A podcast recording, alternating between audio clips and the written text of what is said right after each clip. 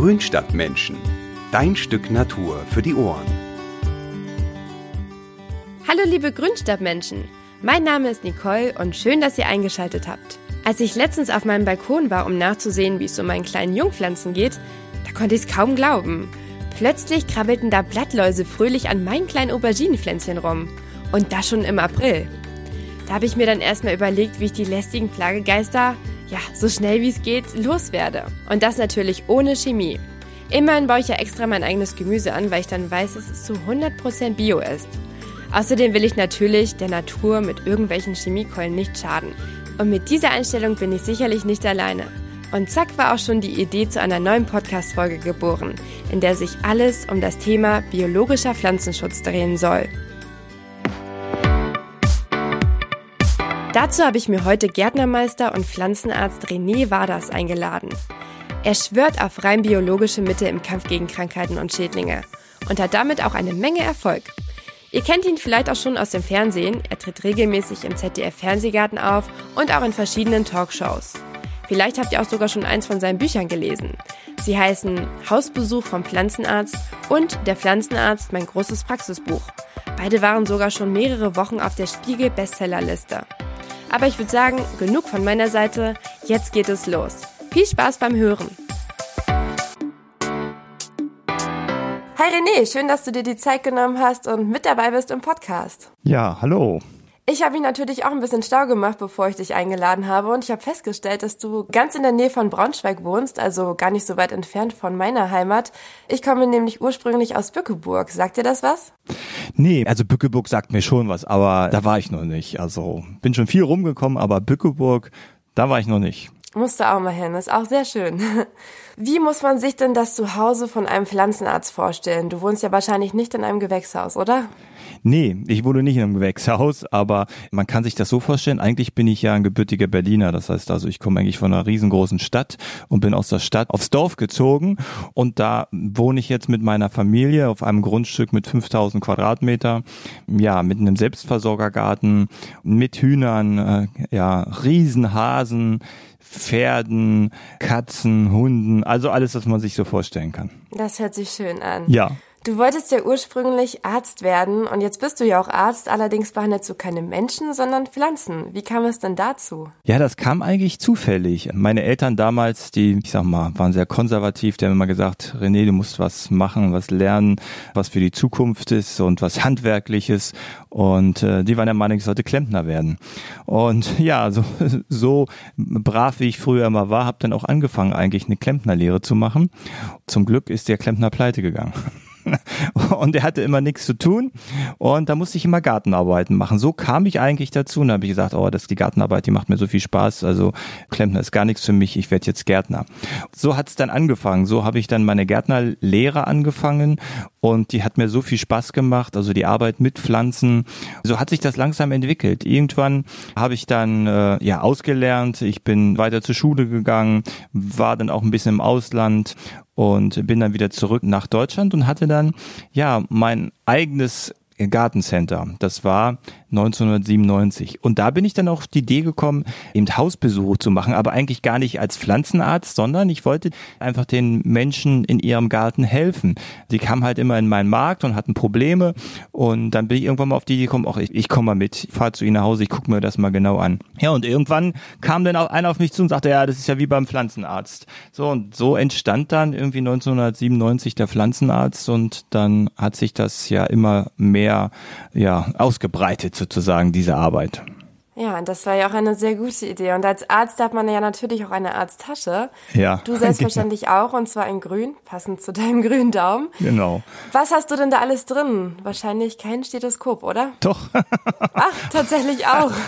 Doch, habe ich auch immer drin. Aber das habe ich immer da zum Spaß drin, weil jeder das vermutet. Und da habe ich auch ein, ein, grünes, genauso grün wie die Tasche, ein grünes Stethoskop drin. Aber was habe ich viel wichtiger, was habe ich da drin? Ich habe da natürlich viele Messgeräte drin. Also das heißt, um den Boden zu untersuchen, untersuchen, um die Nährstoffe in der Erde zu untersuchen. Dann natürlich alles, was ich für die erste Hilfe brauche und natürlich das, was jeder Gärtner braucht, was ich immer sage, der Gärtner braucht ein kaltes Herz und eine scharfe Schere, weil manchmal muss man das andere oder andere abschneiden. Also auch das gehört in die Tasche. Das stimmt. Jetzt im Frühjahr, da explodiert die Natur ja regelrecht. Alles in den Gärten und Beeten wächst und blüht, aber auch die ersten Schädlinge sind leider schon wieder unterwegs. Vor allem Pilzkrankheiten sind ja jetzt bei vielen Gärtnern ein großes Problem. Und wenn Pflanzen krank werden, kommst du ins Spiel. Genau. Wir haben ja gerade schon gesagt, wie bei einem richtigen Arzt kann man dich dann einfach anrufen, wenn man verzweifelt ist und Hilfe mit seinen Pflanzen braucht. Was rätst du denn dann den Anrufern?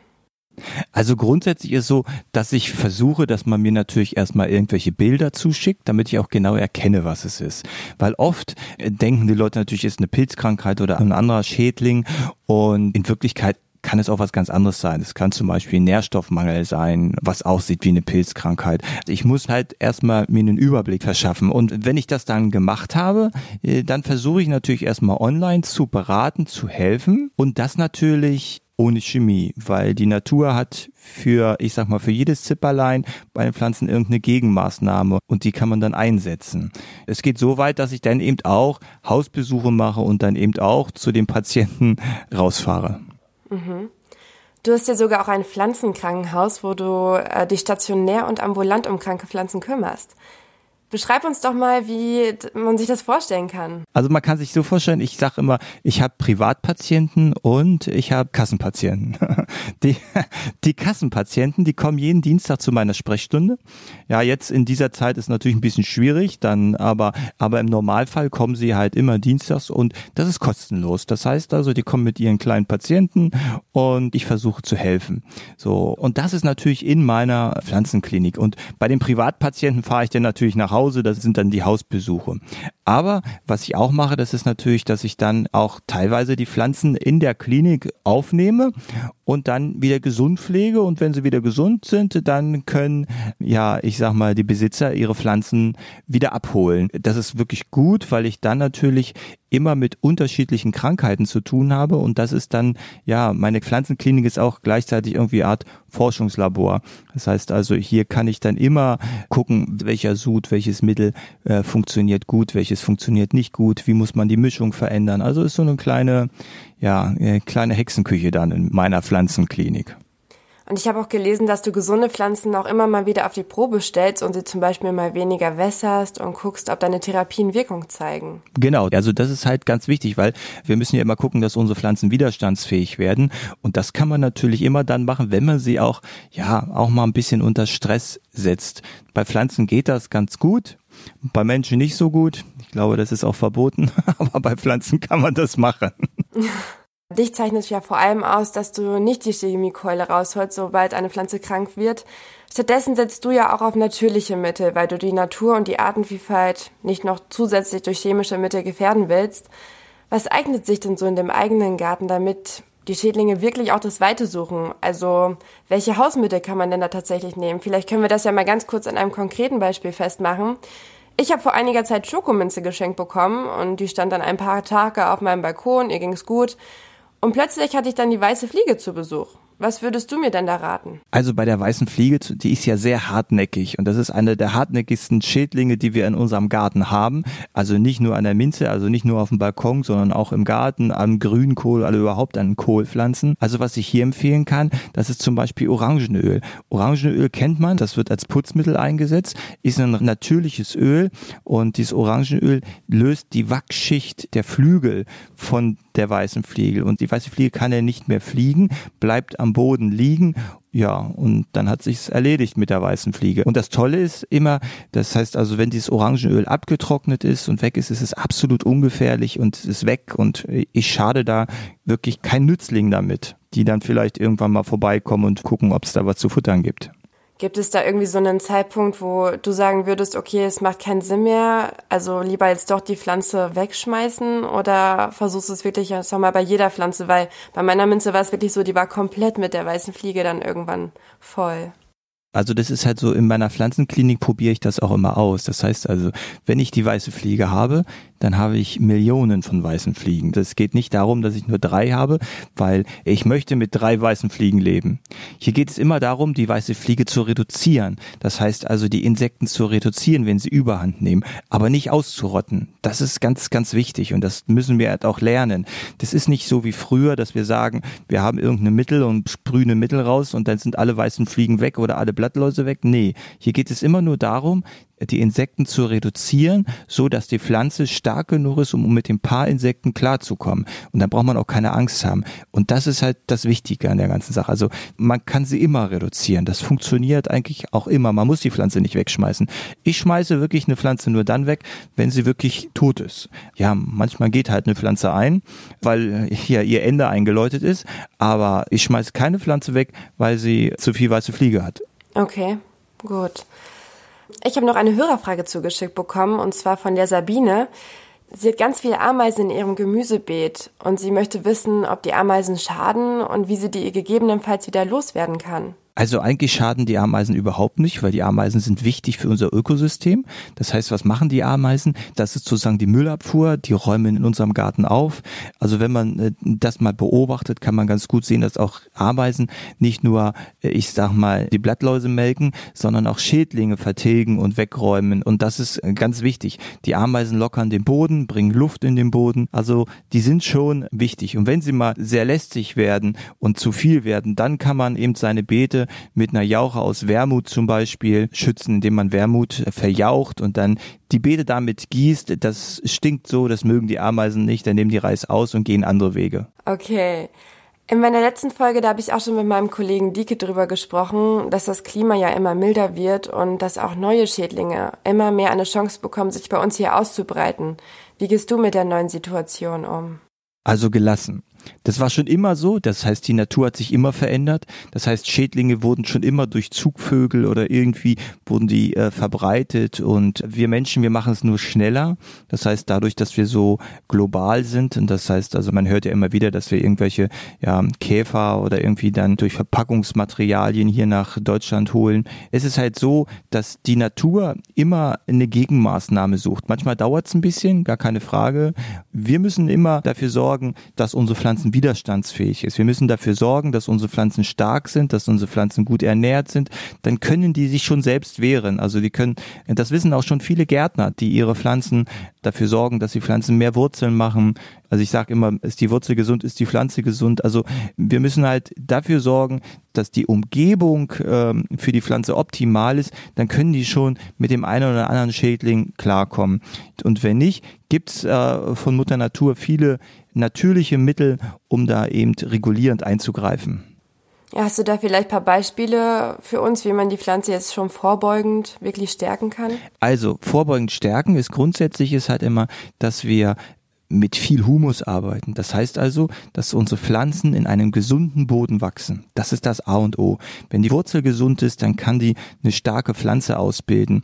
Wenn wir viel Humus im Boden haben, kann der natürlich viel Wasser speichern, er kann viel Nährstoffe speichern. Das heißt, so eine Pflanze, die ist dann auch im Sommer, in der Sommerhitze zum Beispiel, viel widerstandsfähiger und verbrennt nicht. Also nur ein Beispiel, was man nicht machen soll. Das heißt, wenn ich zum Beispiel meine Pflanze nur mit Blaukorn dünge, ein Beispiel. Blaukorn ist Fastfood für die Pflanze. Das heißt, dafür muss die Pflanze nichts tun. Das heißt, mit Blaukorn bildet die Pflanze keine Wurzeln. Also nur ganz wenig, weil eben diese Nährstoffe zur Pflanze wandern und nicht die Pflanze zu den Nährstoffen muss. Das heißt, wir müssen dafür sorgen, dass die Pflanze arbeiten muss, dass sie Wurzeln bilden muss, um an Nährstoffe dran zu kommen und an Wasser dran zu kommen. Und umso länger die Wurzeln sind, umso mehr Raum hat sie ja, um sich zu versorgen.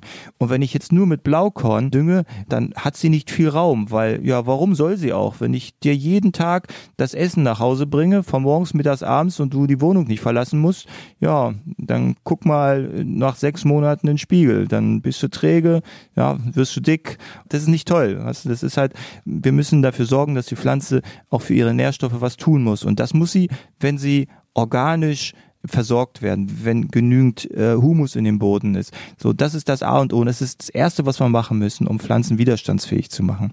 Viele unserer Leser, die setzen auch auf selbstgemachte Jauchen und Brühen, um ihre Pflanzen zu stärken, zum Beispiel aus Brennnesseln. Schwörst du da auch drauf? Genau, Brennnessel zum Beispiel, wenn ich eine Jauche aus Brennnessel mache, das ist der billigste und der günstigste Dünger, um meine Pflanzen zu versorgen.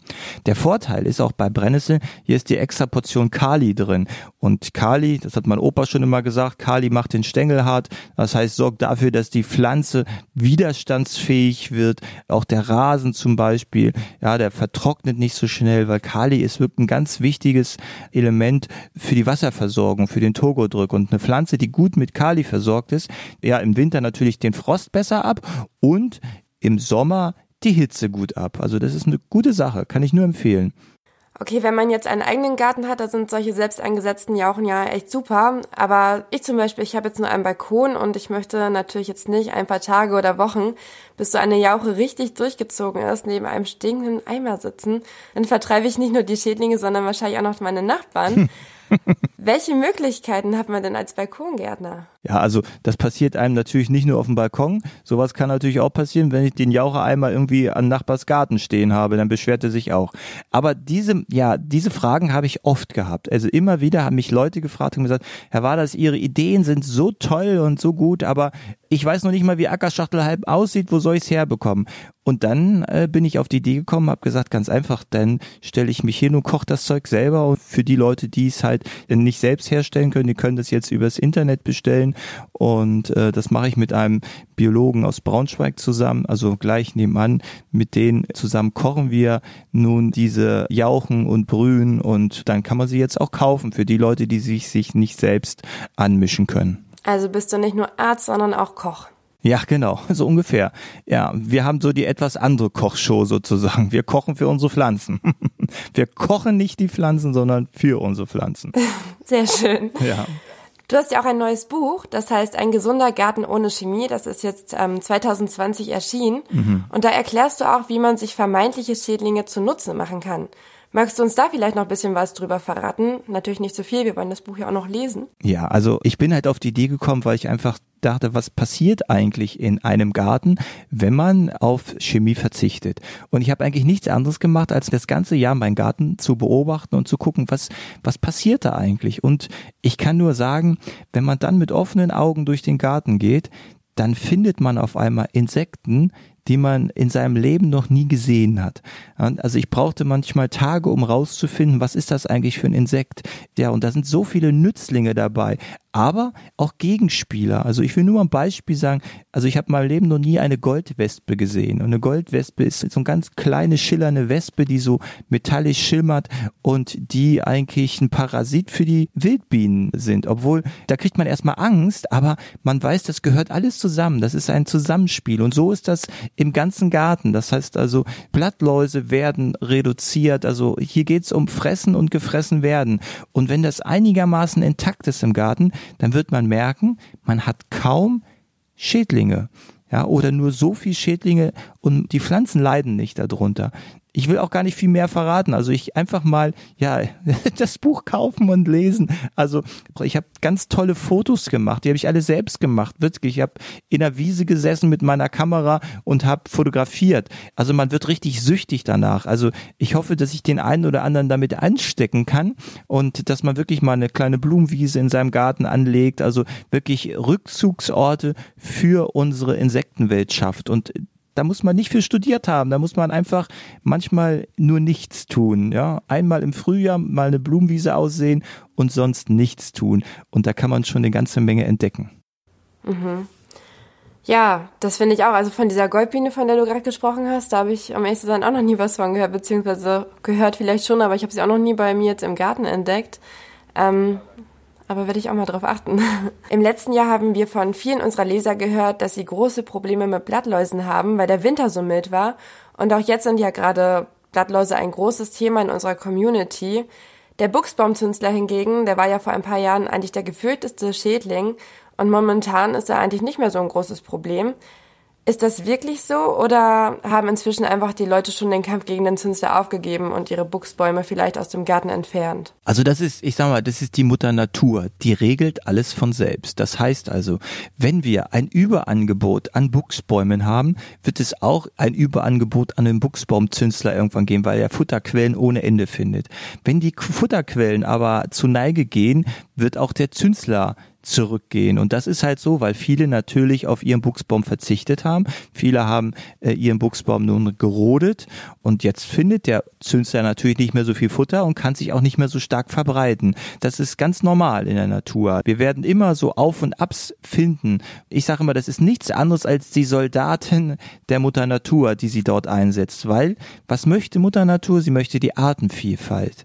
Und wenn ich 5000 Buchsbäume in meinem Garten habe, sieht das für mich vielleicht schön aus, weil ich schöne Rabatten und Hecken und alles habe. Aber die Mutter Natur sagt, nee, das will ich nicht. Ich möchte gerne eine Artenvielfalt und schickt dann eben ihre Soldaten dort rein. Das sind unsere vermeintlichen Schädlinge, die dann Platz machen für andere Pflanzen. Und das ist halt wichtig. Und so entwickelt sich das, dass, dass wir Jahre haben mit vielen Schädlingen und Jahre haben mit wenigen Schädlingen. Und äh, auch wenn wir sehr viele Blattläuse haben, sollen wir uns nicht ärgern, weil Blattläuse sind ganz wichtig. Die stehen ziemlich am Ende der Nahrungskette. wenn wir alle Blattläuse ausrotten würden, dann hätten wir keine Vögel, wir hätten keine Marienkäfer und das geht immer so weiter. Also umso kleiner das Tier ist, umso größer ist die Auswirkung, wenn dieses kleine Insekt verschwindet. Und darum ist es halt so, wenn wir eine Überpopulation von Blattläusen haben, gibt es ganz einfache Hausmittelchen, um die zu reduzieren. Also das heißt, also man nimmt ein bisschen Öl und Wasser und und sprüht die damit ein. Also 20 Milliliter Öl auf ein Liter warmem Wasser und einen kleinen Spritzer Spüli dazu, dass sich das gut vermischt und dann sprüht man seine Pflanzen damit ein. Und wenn dann der Marienkäfer kommt und isst dann so eine kleine Blattlaus, na, dann schmeckt die ein bisschen nach Rapsöl, aber ist nicht giftig. Also das ist überhaupt gar kein Problem. Und so reduziert man das halt. Aber bloß nicht äh, sich darüber ärgern, ja, dass wir so viele Insekten haben, weil das ist toll. Wir wissen ja auch, das Insektensterben geht voran und jeder, der Insekten in seinem Garten hat, sollte froh sein, dass wir noch welche haben. Auf jeden Fall. Ja, und wenn du das gerade alles so ein bisschen beschreibst, dann macht es ja auch einfach Sinn, dass es einfach so ein ausgeglichenes Verhältnis sein muss, damit alles intakt ist. Genau, und das ist halt immer, und das vergessen wir, das wissen wir eigentlich. Ich sage immer zu meinen Leuten oder die, mit denen ich spreche, ich habe ja das Rad nicht neu erfunden. Das ist ja altes Wissen, was ich einfach nur wieder hervorhole. Das haben unsere Urgroßeltern gewusst. Die wussten auch, wie, da gab es keinen Baumarkt, da gab es kein Gartencenter und die wussten sich zu helfen. Und die wussten auch, dass es Gegenspieler gibt und die man einsetzen kann. Ja, und heute fangen wir natürlich auch an, schon Nützlinge. Also man kann heute, ja, man kann Marienkäferlarven kaufen. Ja, das jetzt also, die kann man sich bestellen, sich in den Garten setzen, damit die die Blattläuse vertilgen, wenn da so viele sind. Und das machen halt viele Gärtnereien schon, die in ihren Gewächshäusern dann solche Kolonien aussetzen. Also es ist eine gute Sache und ja, eine tolle Sache. Ja, ich kann mich auch noch dran erinnern. Also ich bin auf dem Dorf groß geworden auch. Und ähm, mein Opa, der hatte einen großen Gemüsegarten und er hatte halt auch immer biologisch gegärtnert und hat dann halt auch immer Jauchen und sonst was angesetzt aus Brennnessel. Und ich kenne das halt auch eigentlich nur so, dieses Natürliche.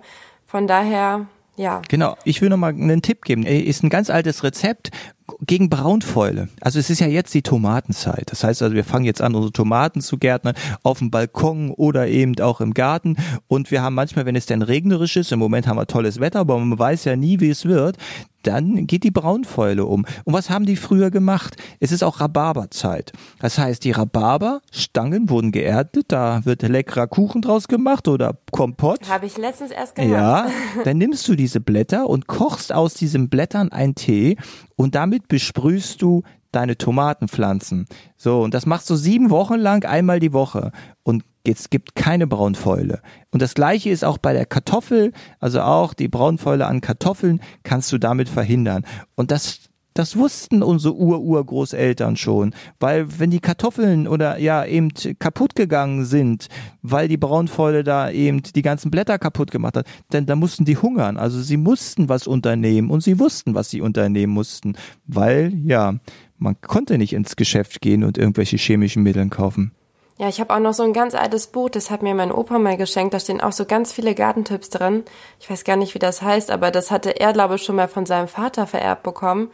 Also da gucke ich auch immer noch gerne rein. Da stehen echt coole Sachen dran.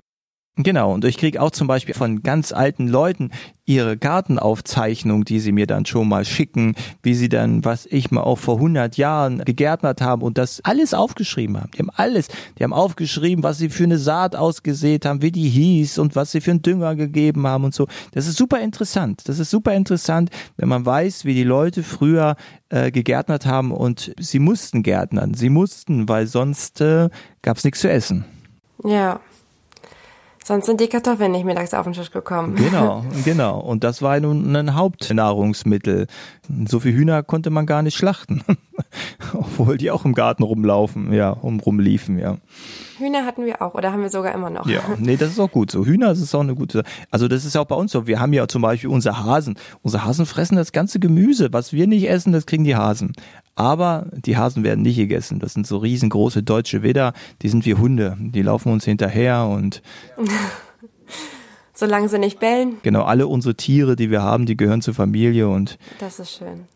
This is your invitation to the intersection of versatility and design. Experience the empowering feeling of the Lexus SUVs and some of the best offers of the year on select models at the Invitation to Lexus sales event now through April 1st. Lease the 2024 RX 350 Premium All-Wheel Drive for 528 a month for 36 months with $49.99 due at signing. Experience amazing at your Lexus dealer. Call 1-800-USA-LEXUS for important lease offer and pricing details. Not all customers will qualify. Offer in the Lexus Eastern area and it's April 1st, 2024. Ähm, ja, wir hatten es ja gerade schon vom Blattläusen und vom Zünsler und jetzt auch von der Braunfäule. Mit welchen Schädlingen oder Krankheiten hast du denn bei dir auf der Arbeit am häufigsten zu tun und was kann man gegen sie tun? Also oft, ich sag mal, ist ähm, äh, die Ursache ist meistens der Mensch. weil ähm, er nicht weiß, was er da eigentlich für eine Pflanze hat und wie er die Pflanze, ich sag mal, wie er sie behandeln soll. Weil das ist nämlich ein wichtiger Punkt. Also bevor man irgendwie anfängt zu gärtnern, sich eine Pflanze kauft oder irgendwo, soll man die Pflanze kennenlernen und wissen und erfahren, woher kommt sie, was hat sie für Bedürfnisse.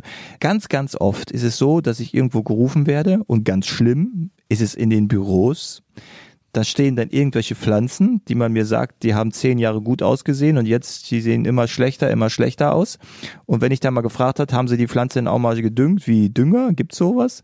Ja, das heißt also, es ist oft so, dass die Pflanzen den falschen Standort haben, dass sie zu wenig Wasser, zu viel Wasser, also man nennt das in Fachkreisen abiotische Schadursachen. Abiotische heißt halt eben, ja, eben nicht lebendig. Das heißt also eben nicht durch Schädlinge. Eben dadurch, dass sie Sonnenbrand Sonnenbrand kriegen, weil sie zu früh rausgekommen sind oder weil es eine Schattenpflanze ist und die steht in der Sonne, ja, oder ganz wichtig, so im Moment hat, haben viele, viele haben ja diese Thuja-Hecken überall und die werden alle braun, ja, weil viele nicht wissen, eine Thuja-Hecke ist eine Sumpfzypresse und so wie der Name das schon sagt, Sumpfzypresse, die braucht viel Wasser, ja, und in den letzten paar Jahren hat es ja wenig geregnet und wenn man dann seine Heckenpflanzen nicht gewässert hat, dann sehen die natürlich schlecht aus. Also das ist eigentlich das Wichtigste. Also das heißt diese abiotischen äh, Schadursachen. Und danach kommen dann eigentlich die Pilzkrankheiten. Also eine der wichtigsten Pilzkrankheiten, den immer wieder sieht, ist natürlich der Mehltau.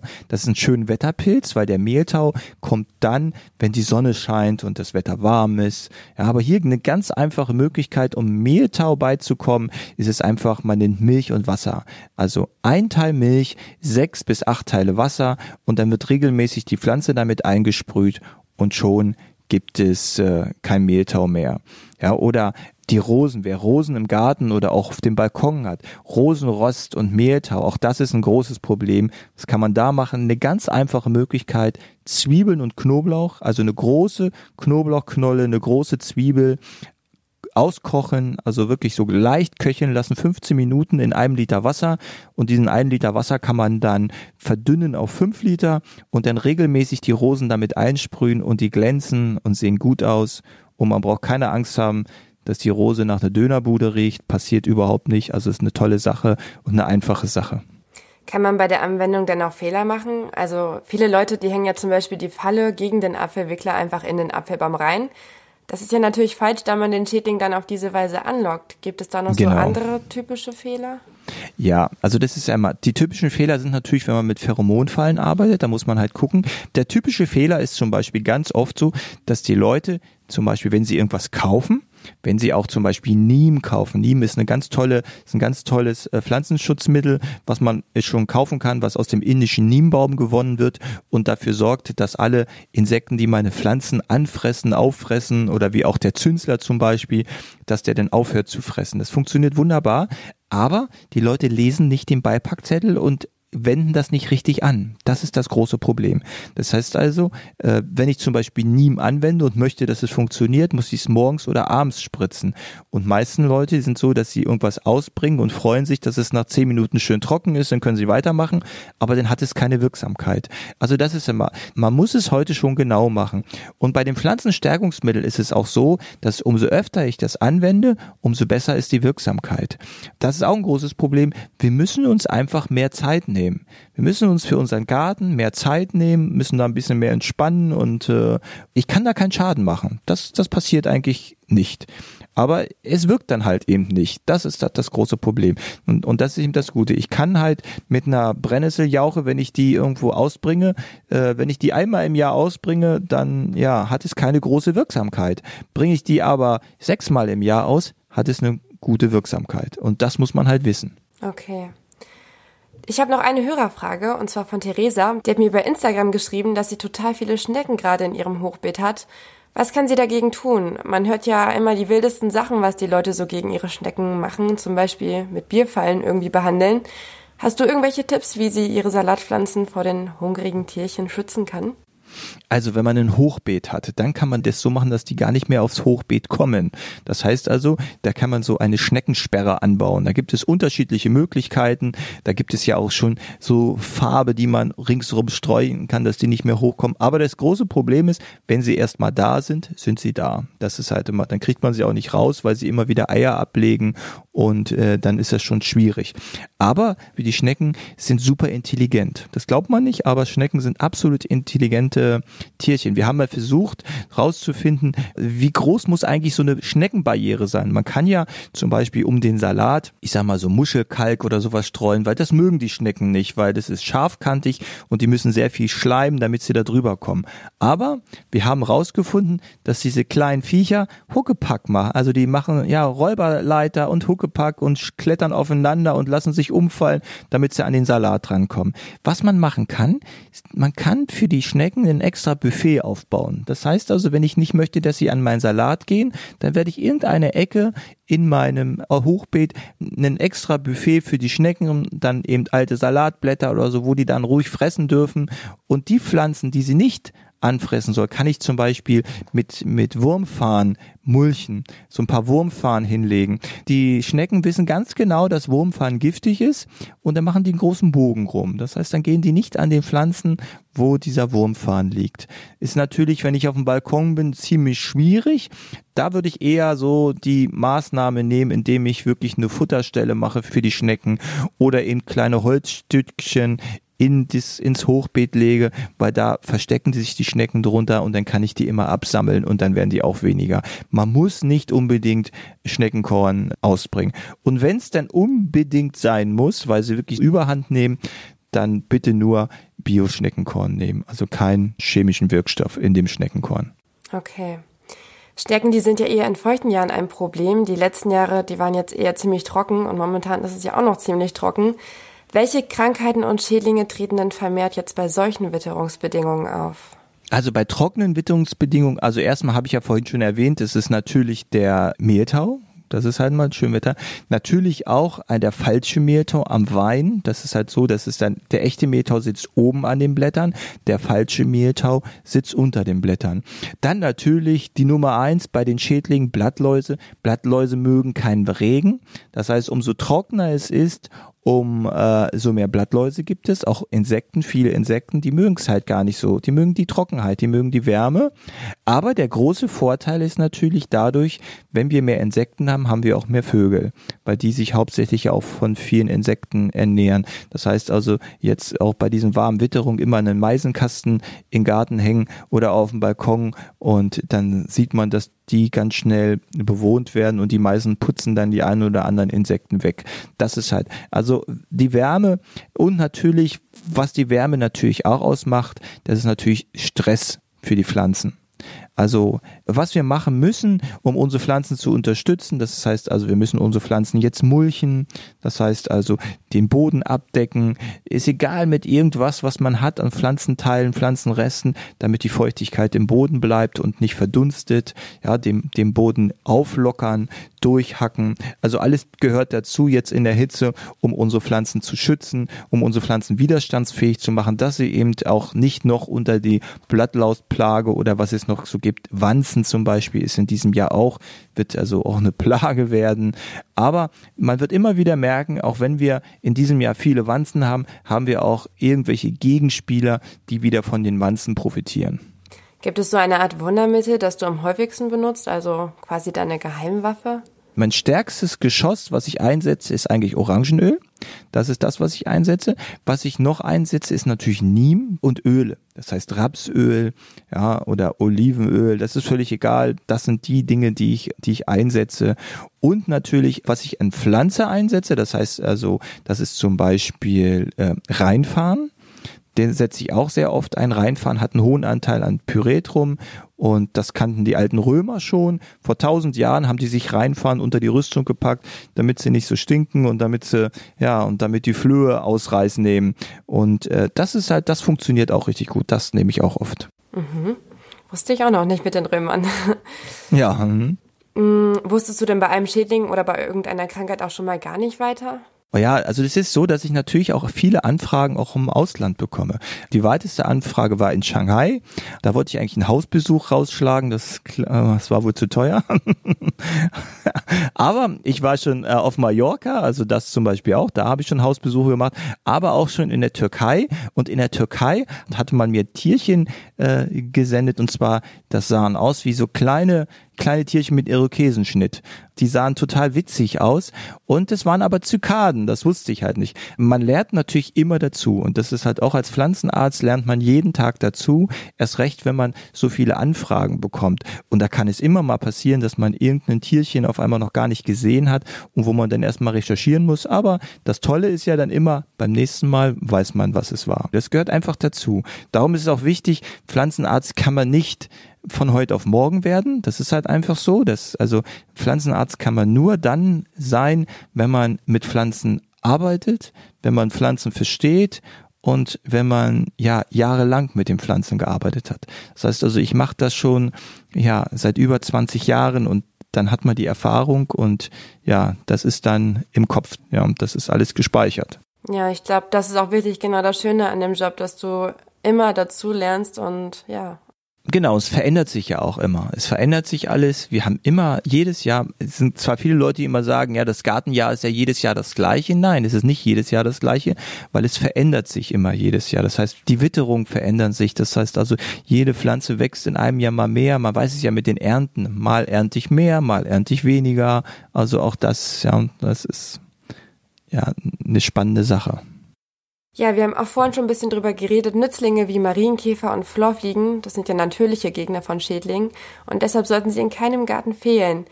Wie locke ich sie denn jetzt am besten auch wirklich an? Also was kann ich dafür tun, dass sie sich so richtig wohl in meinem Garten und auch auf meinem Balkon fühlen? Also Garten und Balkon ganz wichtig mit der Artenvielfalt. Also das ist das A und O, Artenvielfalt. Das heißt, so viel wie möglich an unterschiedlichen Pflanzen in dem Garten setzen.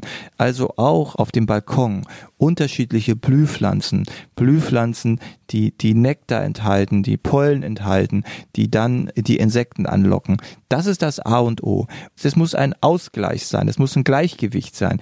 Ich habe in meinem Garten auch Pflanzen, die, die für die Insekten nichts taugen, aber die für meine Augen schön sind. Also man muss eine gute Mischung machen. Also ich habe auch, äh, ich meine, Dahlien, gefüllte Dahlien, die, die nix bieten. Die bieten nur für mich, für mein Auge, weil sie schön aussehen, aber für die Insekten nicht.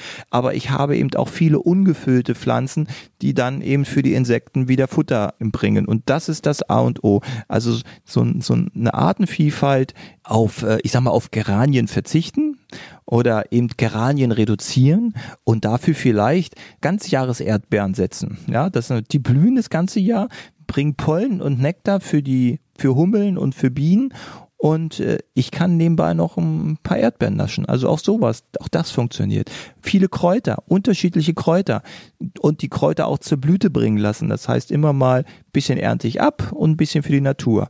Also wichtig ist auch im Garten, ich sage immer gönnen können, ja, also nicht alles für sich selbst, sondern irgendwie so 20 Prozent der Natur überlassen dann macht das Gärtner gleich doppelt so viel Spaß, weil dann ist man nicht so verbissen, wenn mal das eine oder andere nicht klappt, weil das gehört auch dazu.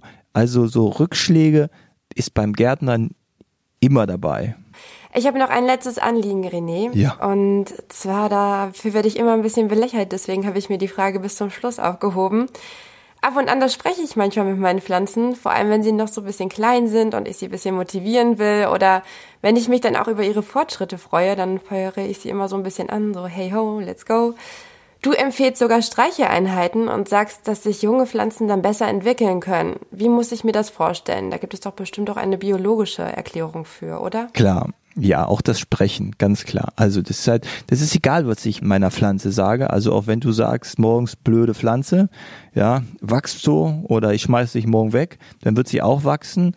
Und warum? Also ist sie dann nicht beleidigt? Ja, sie ist da nicht beleidigt. Eigentlich ist es, umso mehr du schimpfst mit der Pflanze, umso besser ist das für die Pflanze. Warum? Weil umso lauter du sprichst, um, umso mehr CO2 äh, pustest du aus und das ist die extra Portion CO2 für die Pflanze und das nimmt sie auf und das ist eine Art Dünger für die Pflanze. Ja, das ist halt mal, das machen die Gärtner zum Beispiel so, wenn man mal in Holland sieht oder so, die Tomatengärtner, die düngen mit CO2. Das heißt, da wird die CO2-Konzentration im Gewächshaus erhöht, somit, damit die Pflanzen, ja, die wachsen dann fast um 40 Prozent mehr. Das ist das, was du durch das Sprechen erreichen kannst. Und das Streicheln, das ist das, was Mutter Natur in der freien äh, Wildbahn macht. Sie streichelt ihre Pflanze auch, jeden Tag. Und zwar mit dem Wind.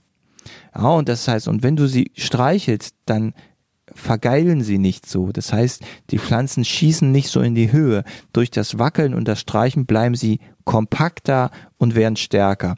Das steckt eigentlich dahinter.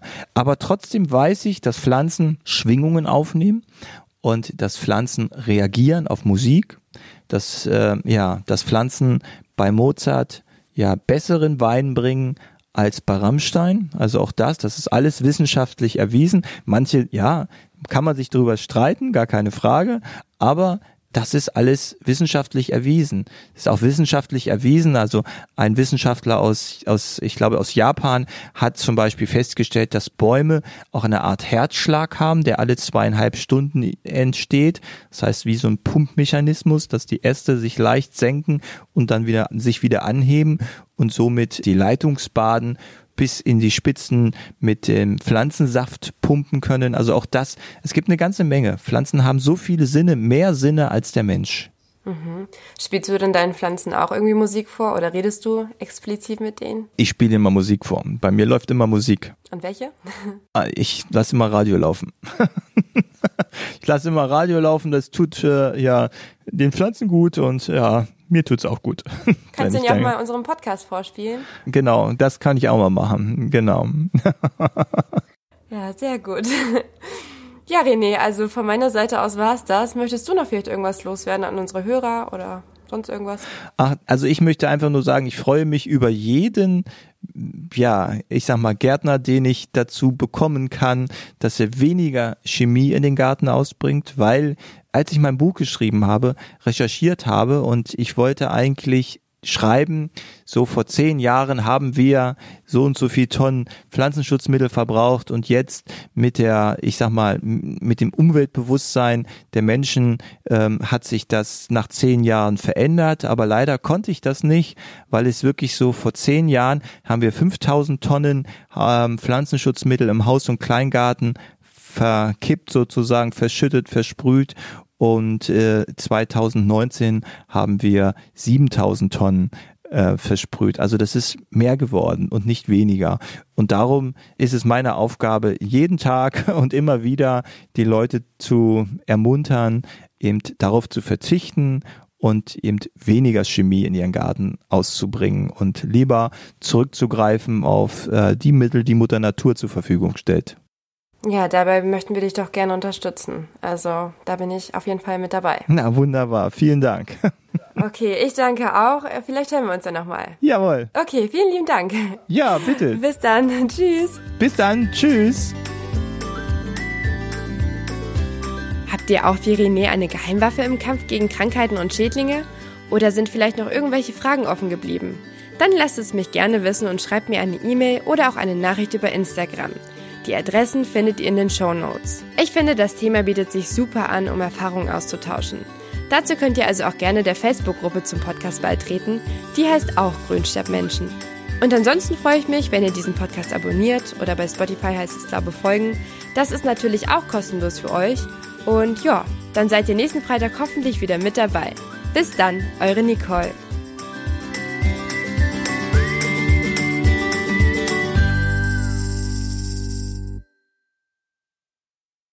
This is your invitation to the intersection of versatility and design. Experience the empowering feeling of the Lexus SUVs and some of the best offers of the year on select models at the Invitation to Lexus sales event now through April 1st. Lease the 2024 RX 350 Premium All-Wheel Drive for 528 a month for 36 months with $49.99 due at signing. Experience amazing at your Lexus dealer. Call 1-800-USA-LEXUS for important lease offer and pricing details. Not all customers will qualify. Offer in the Lexus Eastern area and it's April 1st, 2024.